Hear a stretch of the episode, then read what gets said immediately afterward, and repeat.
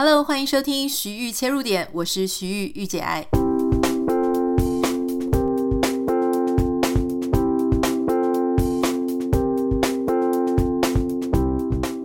迎收听今天的节目。今天要为各位邀请到一个哈，我真的很喜欢看他的 YouTube channel，而且我觉得他讲的分析超有道理。我已经分享他的 YouTube channel 给我好多好多，不管在台湾啊，在美国的朋友，甚至就是各个国家，我就说他分析的超好。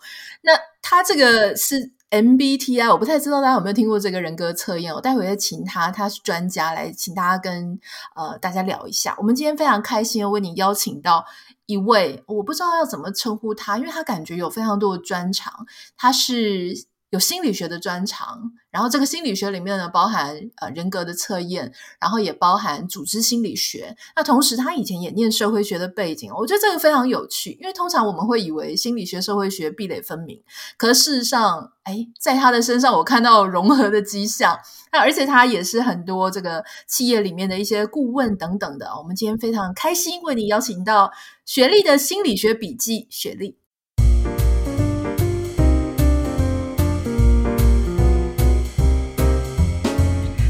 力。嗨，听众朋友们，大家好。雪莉，你是怎么样踏入心理学的领域？因为你一开始频道叫做心理学的笔记的话，表示你其实是想要跟大家分享以心理学为主的知识，对不对？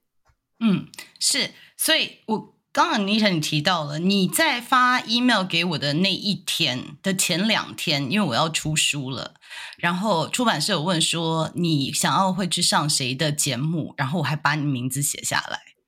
所以我就觉得这实在是真的是巧合，所以看到那时候还说好，那我们准备好要发信给这些我们 list 出来的人，然后就收到你的 email，这当下真的是鸡皮疙瘩，你知道吗？觉得哦，有跟宇宙连接上。对啊，而且我觉得就这么巧，刚好我想要请你来聊这样子的一个主题，就 MBTI，然后你刚好也出了这么一本书，嗯、我觉得这个实在是太巧。那我们回到就说。你当初为什么会想要做一个心理学的笔记，而且是以 YouTube channel 的这种形式来呈现？你的想法是什么呢？嗯，我觉得一开始学心理学，我觉得我碰到很多学心理学的朋友，其实都想要解决自己心中一个结，或者是想要潜意识想要寻求就是自我疗愈吧。那其实我。有跟大家分享过，就是说，其实三十岁到四十岁碰到一个难关，就是常常忧郁。其实外外在的状况都还还 OK，以外人看都还 OK，就是诶，有家庭有事业，到底你在烦什么？可是真的在忧郁很严重的时候，是早上起不太了床，或者是走在路上就会掉眼泪的。那我学了这么多心理学的理论。可是我没有办法带给自己一些疗愈，或者是好好的分析自己。嗯，我觉得到了四十五岁的时候，我终于知道这些东西怎么可以应用，就是实际的应用在我身上。所以在 COVID 的时候，因为那时候大家就是 lockdown 嘛，我觉得很多人因为疫情的关系，然后疫情有很多不确定性，就是会引发大家的焦虑。然后我们所有心理潜在的问题，其实就会在这时候被 amplify，就会放大。那当然那时候也关在家里没什么事做，就想说，哎，那录个 YouTube，因为常常有在跟朋友讲电话，然后就觉得我是不是录一次，请大家上去看。所以一开始其实真的就是只有二三十个人，就是我的朋友自己在看，然后后来慢慢就越来越多，然后所以后来变成说，哎。好像这个可以变成一个呃旁边的就是呃也算像一个工作，越做越有兴趣，所以就会继续在这里分享。我目前看到是不是已经将近三十万的订阅？没有没有没有没有那么苦多，像二十二十二十几万吧，二十二。因为其实 YouTube 它是前面很困难，可是当你已经 generate 到一个好二十几万的时候，它往上的速度会非常非常的快，所以说不定我们节目播出的时候就已经三十万了，我就没有讲错。呀，yeah, 那我很好奇，就是因为大家可能我猜八九成找到你的影片，也许就是被这个 MBTI 的分析所吸引的。嗯、那我也很好奇，因为你看。呃，我们稍微介绍一下雪莉。雪莉之前是哥伦比亚大学的这个刚刚有讲心理跟社会的双学士，然后也在哥伦比亚大学的教师学院里面有拿到高阶管理人组织心理学的硕士。那后来这个当然还有很多很多不同的 certificate，那其中有一个是 MBTI 的国际认证讲师。嗯、我觉得这一点是很有趣，因为感觉是。你毕业之后还是不停的在这个心理学继续深造、继续钻研，那我觉得很有趣，就是你为什么会以 MBTI 作为一个啊，不管是深入或是分享的一个切角呢？嗯，其实一开始你看我的 YouTube 影片，我没有讲到 MBTI，因为虽然我知道大家喜欢，但是我很担心 MBTI 这个工具被用错。就是被用成好像一个命盘或者是一个血型，就是我担心大家会拿这个来贴标签，所以一开始我就没有录 MBTI 的内容，因为我怕讲不清楚。但是我一开始的内容录到多元共融啊，或者是碰到讨厌的讨厌你的人怎么办？好，你应该怎么样去调整你自己的心态？那后来我就是看到很多人误用 MBTI 就火大，你知道吗？就觉得我一定要来澄清，MBTI 不是这样子使用的，所以我就录了几集在讲说 MBTI 不能这样子用，MBTI 应该要怎么用。那就有人敲碗说，那你可不可以分析十六个人格类型？所以后来才开始慢慢的分析。那我觉得为什么使用 MBTI，就发现说，其实你跟很多人在谈说，怎么样接受你自己，怎么样爱自己，怎么样接受你的阴暗面的时候。大家没有一个共通的语言可以理解什么叫做爱自己，什么叫做接受自己的阴暗面。那 MBTI 因为它容易懂，所以我发现用 MBTI 做一个基础，然后再开始对话，别人比较听得进去，而且也比较能够理解说什么是接受我的优势，我的优势也可能是我的缺点。那所以我觉得 MBTI 这个工具，这个理论。因为大家都理解一点点，所以是一个很好的对话的的的开始。所以后来录比较多 MBTI 的议题。我想大家现在听到这里啊，一直听到我们反复的在谈 MBTI，MBTI 到底 MBTI 是什么？我相信有一些人还是不太知道。那像如果说你已经有做过，你也知道你的哦，我的人格是什么什么什么什么，你大概就已经蛮熟悉的。那我想要请雪莉帮我们介绍一下下啊，就说跟这些还没有听过 MBTI 或是他一知半解的人，稍微分析一下，就是说这个 MBTI 它的测验是从呃它的背景是什么，它的学理是什么，那它有。呃，它有什么样的应用稍微帮我们解释一下好吗？好啊，好啊。其实 MBTI 一开始它是基于，它是建立在荣格，就是 Carl Jung 这个瑞士的心理学家的论述上面。那 Carl Jung 其实他跟 f o r 一样是研究潜意识的。那所以他在研究人性的时候，就发现说，其实我们有很多人的原型。比如说，有的人就是天生就觉得自己是受害者，有的人就是家里的英雄。啊，什么都是最杰出的。他发现有一些 archetypes，啊，或者是大地之母，就是跨文化、跨世代都有的这些原型。那所以他的研究分析里面就有在讲到这个。那 MBTI 呢，M 跟 B 就是 Meyer-Briggs，这两个就是一对母女，一对母女的看到他的研究就觉得诶非常有兴趣。那我们怎么知道我们是哪一种原型？我们是不是可以设计一个问卷，然后透过问卷来理解我们自己是什么样类型的人，然后来更了解自己？所以他们就设计了这个 Meyer-Briggs Type Inventory。那他这个 Inventory 就是来看，就是说我做完以后，我自评以后，我看看我自己是哪一个类型。所以这个是 My MBTI，它它是它的缘由。那现在我知道很多韩国人都是把它，就是尤其是韩国真的很风靡，就是我是这样的人，所以我怎么样怎么样怎么样。那其实当然，我觉得我们人一定有共通性，就像星座，它也会准啊，就是分成十二个类型也 OK，就是我们很多人有这样的共通性。可是我们也有独特的地方，不会说你是天秤座，你就一定是什么样的型。那 MBTI 也是同样一个类型，你有发展好的跟发展不好的，还有你生存的文化是不是？看重你这样类型的特质，所以有很多跟外在的互动。那这就是 MBTI 我觉得比较危险的地方，就是你可能觉得，我生下来就是这个，我好像是比较有能力的人，好，我我这个听起来好像网络上面说这个就是很厉害，这是指挥官等等。那我觉得这个可能就是误用 MBTI。MBTI 主要的用途是说，看到你是专注在哪里，内在还是外在的世界，你是怎么样获取讯息的？获取的讯息，你是如何做决定？做了决定以后，你又怎么执行？他只可以看到这样子的心智功能。那关于你能力强不强，你这个人适不适合当男朋友、女朋友，这些不能看 MBTI 而看得出来的。所以。你你之前有提到说你你评量过是 INTJ 嘛，对不对？嗯、你看很多人在网络上面讲说 INTJ 要孤老一生 啊，真的吗？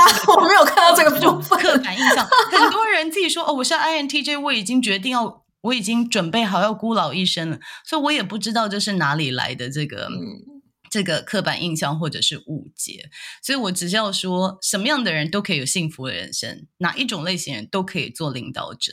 只是说你的发展是、嗯、是你的发展的路径可能是不一样的。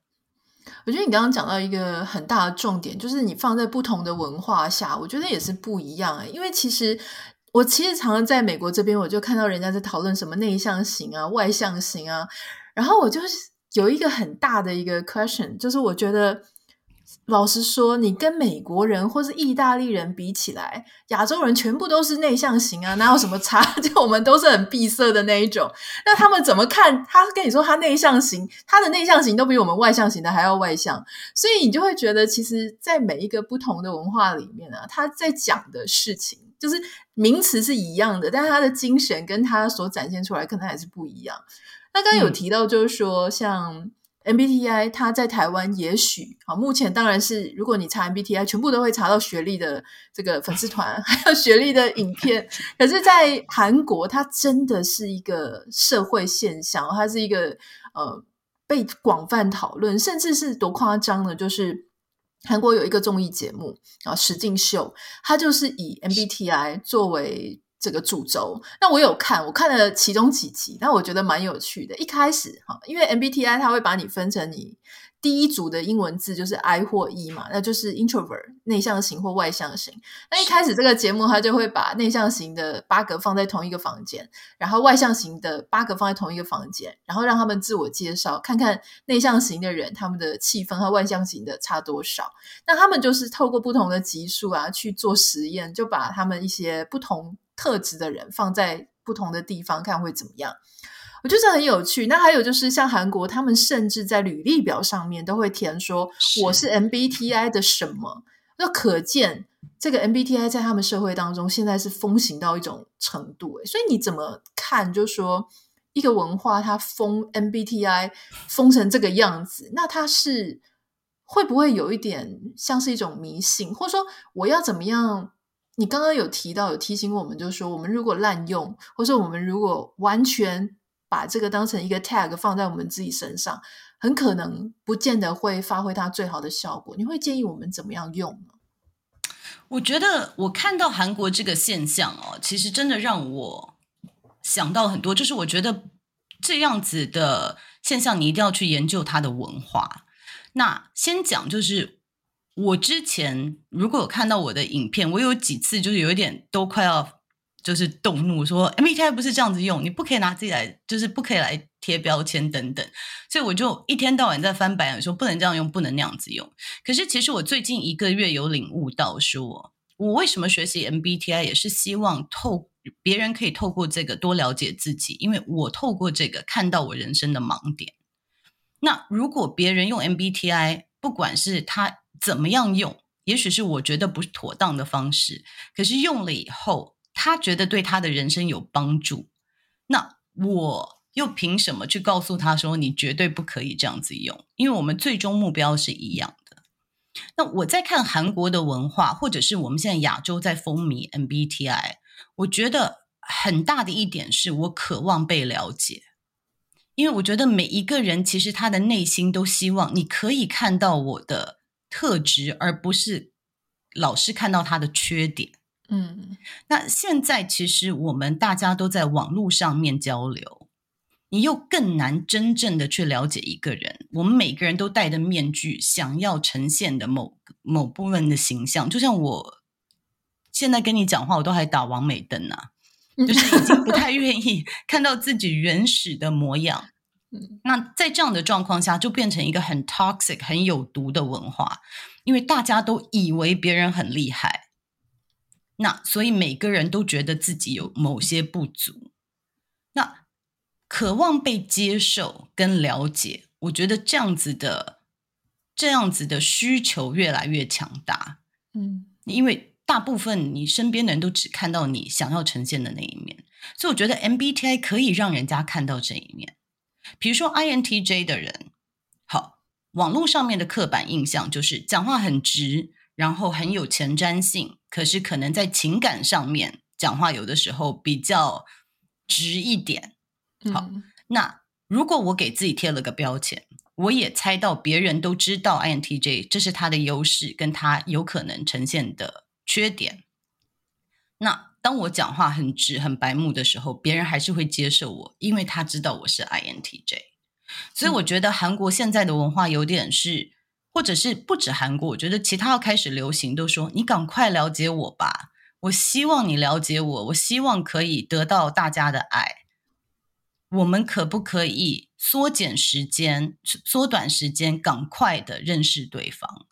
所以我觉得现在大家很乐于给自己贴标签，可是你看到。一个文化它走到极端的时候，就像我们华人说的易经，它一定有它的反向。也就是说，大家又讲的，我不想要在框架里，你不要拿我的性向来定位我。我们的性向是流动的，对不对？我说的是流动的，就是渴望内在又渴望自由，可是同时又希望赶快给自己贴标签，就这种矛盾的心情是存在的。那我觉得也是因为我们社会现在转变太快，大家要。试着在现在快转的社会中找到生存法则，所以你看到现在就有很多这样乱象。一方面想要为自己贴标签，一方面想要我是独特的，就是我、嗯、I'm unique，你不可以用什么东西来定位我。嗯，刚刚雪莉用这个 INTJ 在做举例，是因为我是 INTJ。那在这个节目开始之前，我有告诉他，那所以我觉得很有趣，因为你刚刚提到。你两件事情，我想分享。一个事情就是你完全讲中。我那个时候看你的影片，我看到的那种感觉是感动。那个感动呢，其实是觉得说我有很多。我觉得我被误解的事情啊，就是说别人都觉得我很冷酷、很无情，可是我我不是这样，我其实很热血，但是我不知道为什么我表现出来就是这个样子。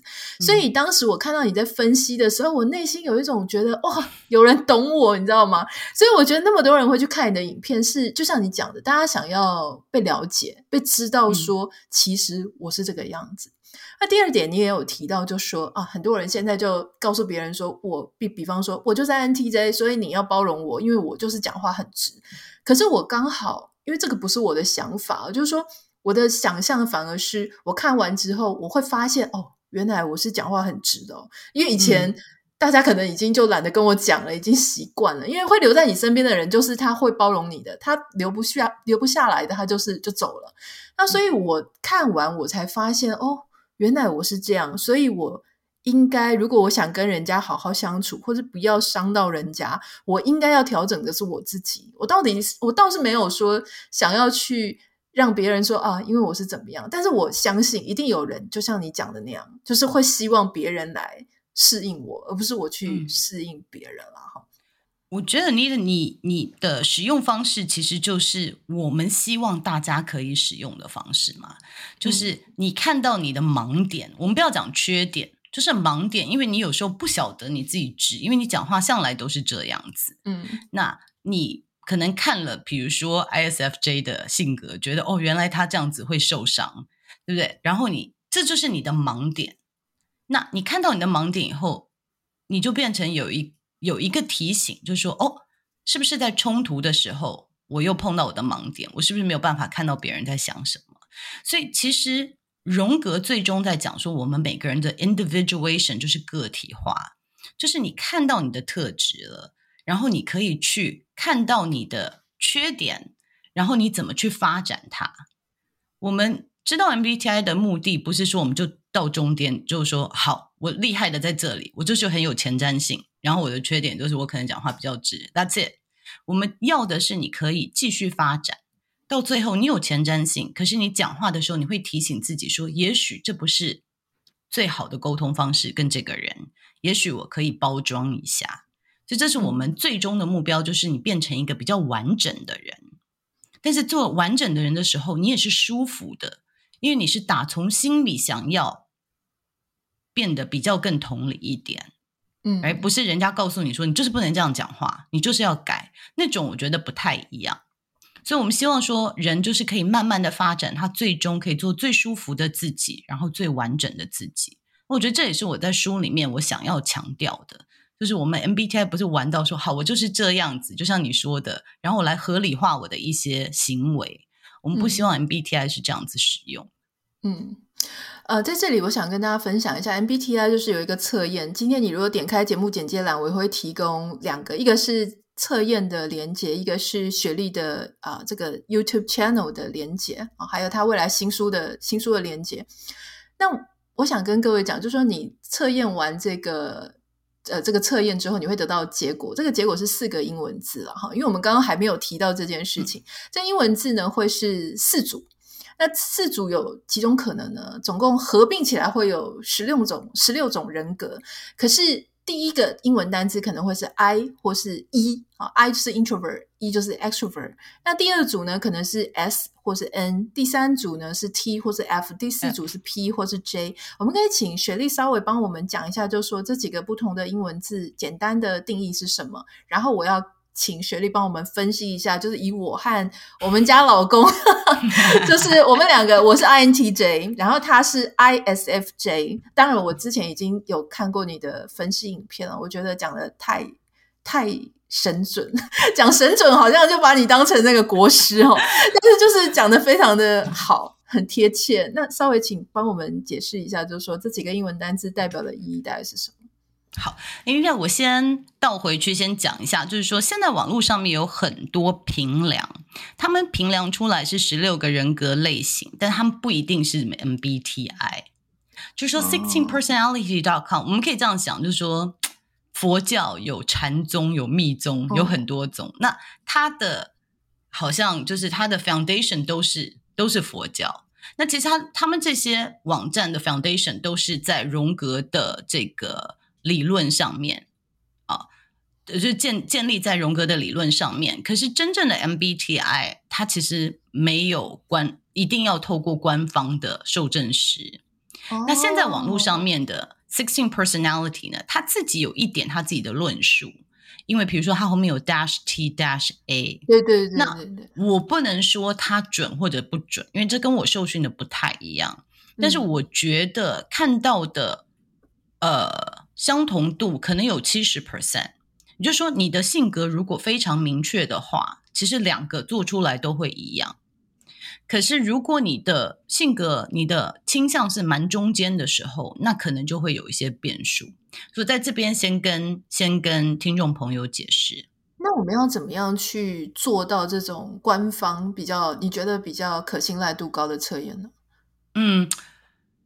我不确定台湾还有谁，就是台湾我是可以做的，因为为什么为什么 MBTI 就是这个公司一直强调这么做，就是因为很多人在网络上面做，好像每天都做出来不同的性格，对不对？嗯，因为其实做之前你必须要有一些心理准备。那我在这边简单的跟大家解释，就是说我们做是一整个工作坊，然后做完以后一定要有 debrief，就是 one 就是跟你解释。你做出来是什么意思？因为我们很怕人会误解说，S 就一定是这样，N 就一定是这样，E 就一定是这样，I 就是这样。尤其是 E 跟 I，外向跟内向，因为我们一般口语有它的定义了，嗯，但是在 MBTI 里面，它的定义稍微跟我们想象的不太一样。所以为什么会透过工作方，然后在做之前，我们必须要有一些经心理建设，要不然你在做的时候，因为题目有些模棱两可，所以你可能会搞不太清楚，就觉得哦，我好像平常是这样子啊，有的时候在工作是那样子啊，所以会每一次做出来结果不一样。但是如果是照着正统的方式做，其实你的你的类型不太会改变太多，因为我们要找的其实不是你社会化过的你，因为比如说你刚刚讲说在台湾、在美国，你可能你的行为就不太一样，嗯，因为你必须要适应当地的生活，你要适应外在的生活，你可能会戴上面具，或者是你会调整你真正你做事的方式，但这不一定是真实的你。就说真正你核心的你，我们要找到它。所以在做评量的时候，你不能去想说，诶，我扮演这个角色的时候，我扮演太太的时候，我会这样做。可是我若一个人的话，我会这样做。那我若扮演 KOL 的时候，我会这样子做。那所以你要卸下你所有的角色，卸下你所有你的束缚。我们要找的就是你最原始的模样。那找到你最原始的模样以后，才可以给你建议，就是说你未来的发展计划。所以，所以这是这是第一个。所以你刚刚讲说，你可能原来是那样，到美国有改，我觉得可以再看看。就说 INTP、INTJ 它是有共通性的，可是你真正的、嗯、真正你是什么样子，就是我觉得可以都不要想你在哪里，想到你在荒岛上面，不是台湾，不是美国，没有人管你的地方，你再去做做看，它也许会给你不同的结果。可是你刚刚讲说 INTJ，你看了以后你有共鸣。那我觉得，也许就真的这个是你的类型。那以我在看你跟你先生，我觉得很棒，就是因为我看你之前的影片，就说你们本来交往是像 long distance 嘛，是不是？对。然后后来是你搬去美国，所以我觉得 INTJ、IS、IN、ISFJ 就是一个呢，它的第一功能是内向实感，就是内向实感的人，他比较注重的是他脑筋里面的硬碟。就是他是稳扎稳打型的，哦，比较喜欢稳扎稳打型，因为他脑筋有一个庞大的硬碟，他会希望他可以复制过去成功的经验，或从过去成功的经验或失败经验有所学习。所以因为这样子，他做事的成功率会很高，因为我会截取过去的经验。INTJ 是比较有探索心态的，因为第一功能是这个 NI，就是。内向直觉，就是我想要看到世界的可能性。也许我没有住过美国，哎，试试看，对不对？就是到处看看，就是这世界有多种不同的可能性。所以第一功能两个就有点要，就是非常不同了。一个是说过去做过再复制是安全的，是比较好的，比较合理，我们不会浪费资源。但是喜欢探讨可能性的 INTJ 就会觉得哇。过去发生的世界在变，对不对？以后谁知道？我们试试看嘛。对，所以是一个比较有探有比较有这种前瞻性，或者是比较愿意探索的，跟一个比较保守的人在一起。所以我相信你们在一起一定很好玩。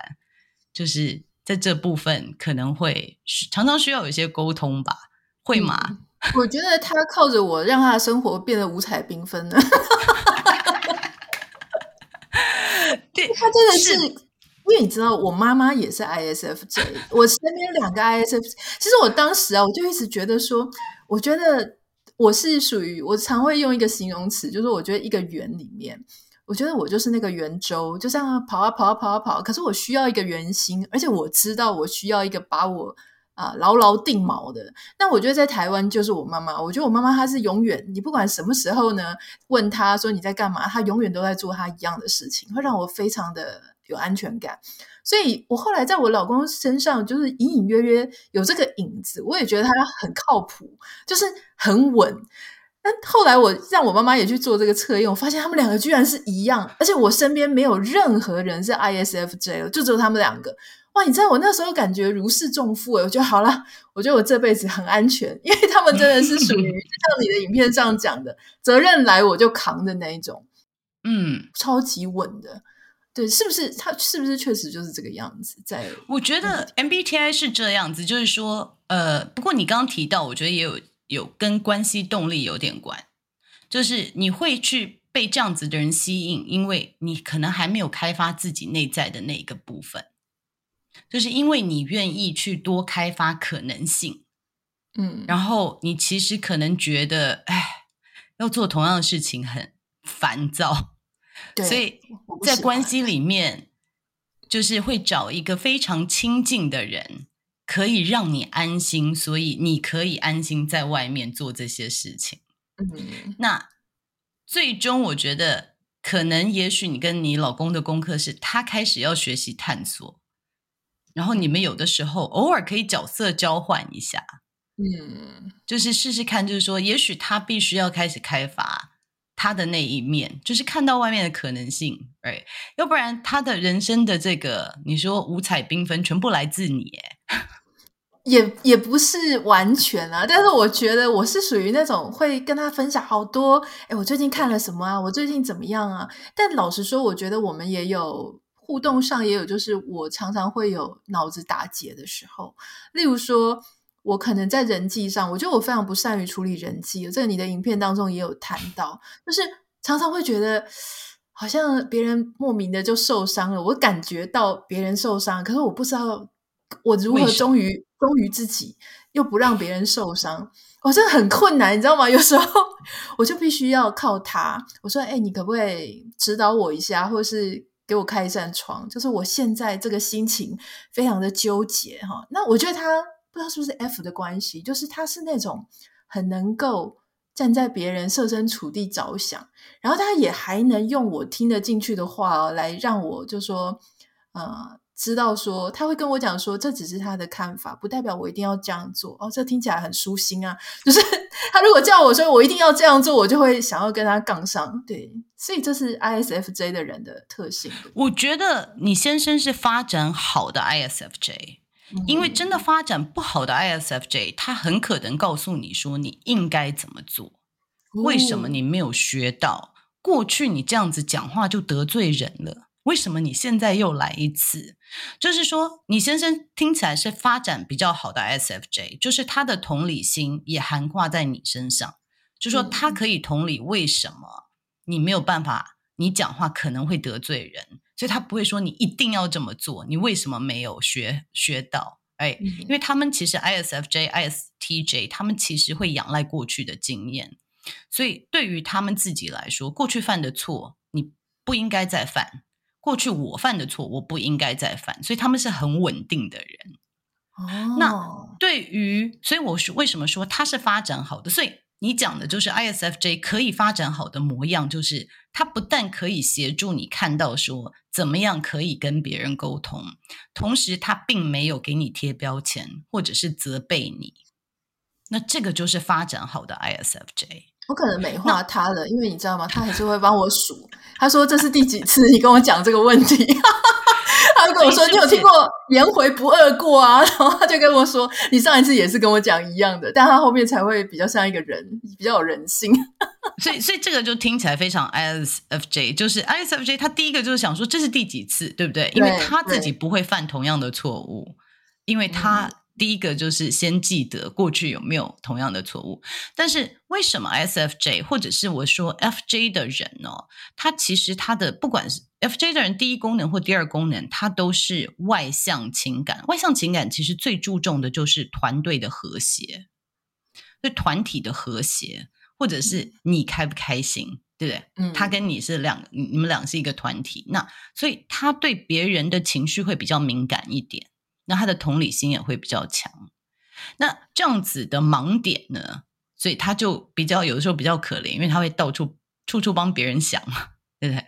就是有的时候他会不止，要不然就是忽略，要不然就会觉得为了大局着想，他可以做某部分的牺牲。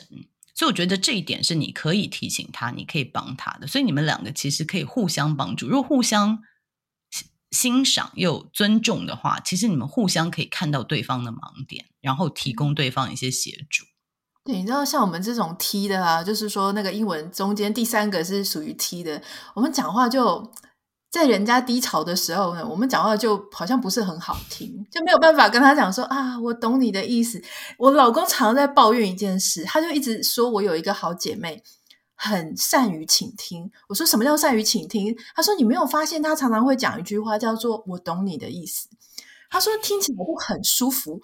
我说我没有讲过这句话吗？我记得我有啊，所以我就自己观察他这句话就一直印在我脑中。后来我就发现其实我会讲，我每次跟他讲好好好，我懂你意思，我懂你意思。我说你看我也有讲我懂你意思。他说不一样。你说我懂你意思的时候，是感觉说你可以不要再讲了，shut up。对，他就说，可是我朋友在讲的时候，我懂你意思，是真的，好像把你的感受、烦恼都当成自己的一样。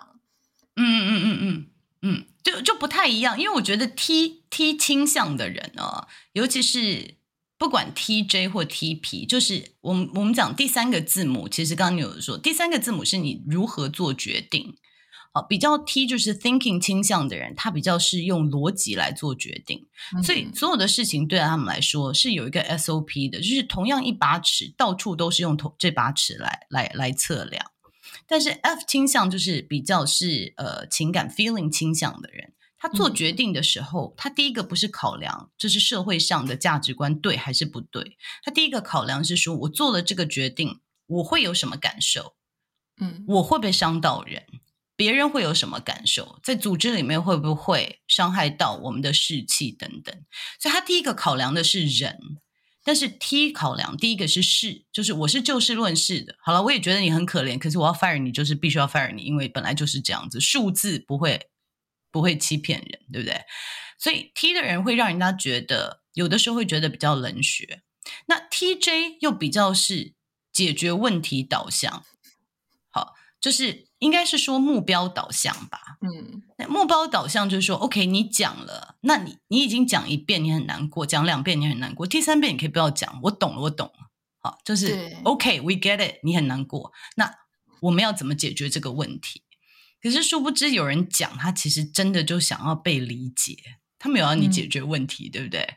我觉得 T 的人比较会觉得说，OK，那我们现在赶快来想，那你可以做什么？你可以做什么？所以有时候听一听变成你在说教，就是 T 的人会一不小心这个盲点跑出来，就说：“好了，我懂了。”那废话少说，我们接下来要做什么事 来解决这件事情？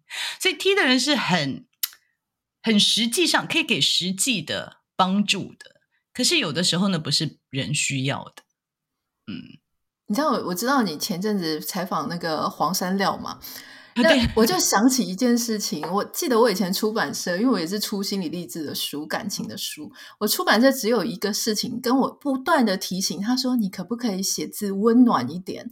我说：“什么叫做温暖一点？”我 然后他就说：“你看看某某作家、某某作家、某某作家，就是属于他会写说，我知道你很好哦，你没有不好，是别人不懂你，巴拉巴拉巴拉的。”然后我看完，我就跟我出版社说。他怎么确定那个是他自己没问题？说不定他自己问题可大的。然后我就跟讲说，我没办法，我讲什么事情，我就是要解方具体，好，然后反省自己也反省，不要只是反省他人等等的。然后我就在想说，天啊，T 真的是一个很不温暖的，所以怎么会用心理学这种心理励志的书出道？老实说，我也是搞不清楚。但是我觉得，我觉得有些人需要被当头棒喝。有些人需要就是你告诉我要做什么，因为我现在已经完全没有头绪了。嗯，但是很好笑，你你讲这个，因为我其实也是蛮提倾向的人。嗯，然后我为什么中年看到我的盲点，就是说我对于讲话很情绪化，或者沉浸在自己的情绪里面，不去探讨解决方案的人，我其实以前是非常看不惯的。嗯，所以我对他们这些人有非常重的批判，不只是我的员工或者是我的小孩，而最重要是我自己，导致我有很多情绪，我自己不愿意接受，说我其实现在是很气馁，我其实现在是需要求救，我其实是很难过的。那为什么会来会后来会忧郁症？就是你压抑说不可以这样子，不可以这样，不要这样子，那最终他会爆发，因为就像我说的，T 不是没有情绪。就是我们觉得情绪不要一直放在台面，一直拿出来讲。嗯，嗯，那为什么后来？我现在也要跟大家讲，因为很多观众朋友都会觉得说我我讲话很温暖，我必须要讲说这这这是后面才才才发展。因为我后来忽然了解说，我如果没有办法接受我自己这一面，我其实没有办法接受别人。嗯，然后我后来看到我的盲点以后，我就发现说。跟自己情绪有连结，它是有很大的好处的。那我误解这些人，我以前怎么对这些人这么坏？所以我现在可能讲话看起来就是会比较比较多一点同理心，纯粹是因为我自己经历过很很多失败的经验，还有自己走入过低潮。可是我必须要讲，如果当初事业都蛮顺风顺水的话。今天我觉得我没有不会被逼迫到来看我真正的盲点。嗯，那 MBTI 是点出我的盲点在哪里的一个评量，所以我在这里就是很推荐大家可以透过 MBTI 来了解自己。当然，我我想刚刚从呃雪力的分析，我们可以发现说，其实每一个 MBTI 它不见得说所有的看似优点的都是优点，或看似缺点的都是缺点。所以他在他的影片当中或在书当中不会讲那是缺点，他会讲说那是一个盲点。而且例如说我们刚刚讲什么 TJ 哦，好像很冷血，可是我觉得我有一点，我觉得呃受惠于这个个性，就是我不太会被情绪勒索。那其他人就会很痛苦。我看我网友就想说，哦，家人如果提出不合理的要求、谩骂等等，他们很痛苦。我心里想，这有什么好痛苦？就把它封锁啊，等到你想把它拆开，就是解开再解开哈。那我觉得很有趣，就是说。呃，雪莉她现在不只是出书，呃，不只是 YouTube channel，她现在也出了书，所以我很想啊、呃、请教雪力。雪莉这本新书的书名叫做《MBTI 我和我的使用说明书》，雪莉献给十六型人们找到最舒服的自己。嗯、这个书上面，我想请教雪莉，它跟影片上有什么不一样的地方？那我们要怎么样使用你的书跟影片？而且好像还有工作坊嘛，对不对？帮我们介绍一下。欸好，我觉得你刚刚讲那 TJ 的的这个优势哈，就是特质，它其实真的是一个优势。所以我在书里面我会比较有系统的来分析，就是因为影片嘛，就是你会看每一个类型的影片的长度都不一样，短的什么十几分钟，长的五十二分钟，嗯、所以。作为 TJ，我们也希望说，哎，应该每一个类型，该每一个向度都有讲到。但是我觉得在影片的时候，有时候聊天自己讲一讲，讲一讲就偏掉了。有的时候讲太多案例，有的时候会太讲多讲太多理论。所以在书里面，我会有比较有系统的，然后让每一个类型都讲的比较平均。就是说我每一个类型都会讲到怎么样做自评，然后他简单的分析，然后我会找一个虚拟人物来做代表。嗯，然后我会讲到说，这个类型碰到的关卡，跟我给这个类型的提醒，就说你要看到你在这个世界上，你你你存在的价值，就是你带给世界的礼物是什么，但同时你的盲点是什么，你可以开发的是什么。那例如你刚刚讲 TJ，就是该做的事情，难的事情，就是 hard things，一定要有人来做。那 INTJ 可以做这件事情。那我在书里面有举一个例子，就是说。之前有去那个殡仪馆看到，就是有有有父母身亡，然后小孩子有的哭的不得，就是哭的都站不起来了。可是你就会看到有一个小孩或者是一个亲人，就是面无表情把所有的事情都办完。嗯，那我就那种通常都是 TJ，对，那就是他不是不难过，他不是没有情绪，他只是该做的事情，他当下可以先把情绪锁住，然后把它做完。这个就是 TJ 可以带给这世界的礼物，要不然大家都哭倒在那边，到底是谁要做事情，对不对？对。所以我觉得就是在书里面，我会一再的提醒，就是我希望大家可以不要透过这本书而想到说，哦，我就是这样的人。我们可以更进一步看到说，我的特质，那这就是我可以发挥的地方。但是同时，我有什么盲点，然后我可以为自己做什么规划。那再更进一步，就是说。因为我有这样子的盲点，也许我跟某些人，我在这里面会写说，你这个类型你最讨厌的人是什么样子的人？嗯，比如说就是很情绪化，讲话一直鬼打墙，一直在绕在情绪里面，就是自己跳不出来这种。嗯、那我在里面也讲说，那为什么这种人在世界上也必须要存在？他可以带给你的领悟是什么？哦、因为我们一定会有 opposite 的人，是我们觉得啊，怎么这么烦，对不对？就是为什么这么这么这么一天到晚碎碎念？到底是为什么要碎碎念？对，我一直都觉得我跟 E 开头的，还有中间是 F 的，有一点难互动。E 是真的，我觉得一每次都会流露出他们他们对所有事情都很有兴趣，可是他讲完他就忘了。可是我会把它放心上，然后我就想说，你们这个事情如果对你来说无意义，你可不可以不要假装？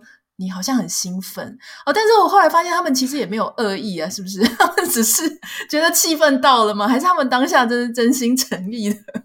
对，我那我就讲说，E 跟 I 的不同就是，你若去看脑神经，E 其实它它很就很容易被外在的这种 bling bling 吸引。就是他会这边看到那边看到，因为他的专注力在外面。我们不管他爱不爱说话，好了，他我们人都有内在世界跟外在世界嘛。比如说内在世界，有可能是就是一个少女，可是外在世界我已经是五十岁的人了。嗯，那你活在内在世界比较多，还是你活在外在世界比较多？活在外在世界的人都到一定是这边看那边看，就是眼看四方，耳听八方，所以他会诶这边有兴趣，那边有兴趣，这是很正常的。但是 introvert 的人呢，他的脑神经就是说。他过度的敏感，所以他有时候要独处。那再来就是 I 的人看起来反应比较慢的原因，就是说他做事情深思熟虑，因为一个 stimulus 进来，他必须要绕过整个头脑，这跟脑都会亮亮灯，他才会做决定。所以 I 的人可以走比较深，因为他会花多时间想。所以你看 E 的人就觉得 Oh my God，而且 E 的人讲话他是边讲边想，所以他讲完以后，他马上又会改。哎，不对不对啊！我刚讲的不是啊，不是这个意思。我刚讲的是什么？因为他不用，他反应很快，他就一个区块亮灯，他就可以直接反应。他反应快，可是他没有想的，他没有深思熟虑，所以 I 的人有时候会受不了，是真的。对啊，像 E 的朋友，他们下一次我已经学会了。以前他们说下次要吃饭，我就会开始拿出我的行事历，看哪一天可以吃饭。他们没有，他们讲完他们就忘记了，他们根本就没有想要跟重复的人 一起吃饭。他当下那一秒钟可能是想的，但是他之后就又有别的地别的东西吸引他。啊，我我觉得今天真的是非常的有趣，嗯、很谢谢 Sherry 来跟我们分享。那当然，大家可能对 MBTI、对他的书、对他的频道、对他的工作方，哎，我们刚刚没有提到你的工作方会有什么内容？哦，工作方其实就是官方的官方的呃认证方式，就是官方的这个管道来做。MBTI 的评量，那在中间呢，在这几个小时中，我会多解释 MBTI 的论述，然后不只做官方的评量，还有自己的自评。那最后我们也会做一些应用题，就是你知道了这些以后，然后呢，然后你可以怎么做？你怎么可以规划自己人生，跟你自己的 development plan，就是你可以未来怎么样去改善你自己的关系。所以这个大概是工作方会会会提到的。好，那所有相关的资讯跟连接呢，都请大家可以点开今天的节目简介栏，我会跟大家分享哦。那今天非常谢谢 Sherry，谢谢妮的谢谢大家，下次见，拜拜。如果有任何想要跟我分享的，欢迎你可以私讯到我的 Instagram 账号 nita 点 Writer N I T A 点 W R I T E R，也不要忘记帮我们在 Apple Podcast 跟 Spotify 上面按下五颗星。如果对工作坊有兴趣的话，可以上雪莉的这个脸书粉丝团上面去看哦。我们明天见，拜拜。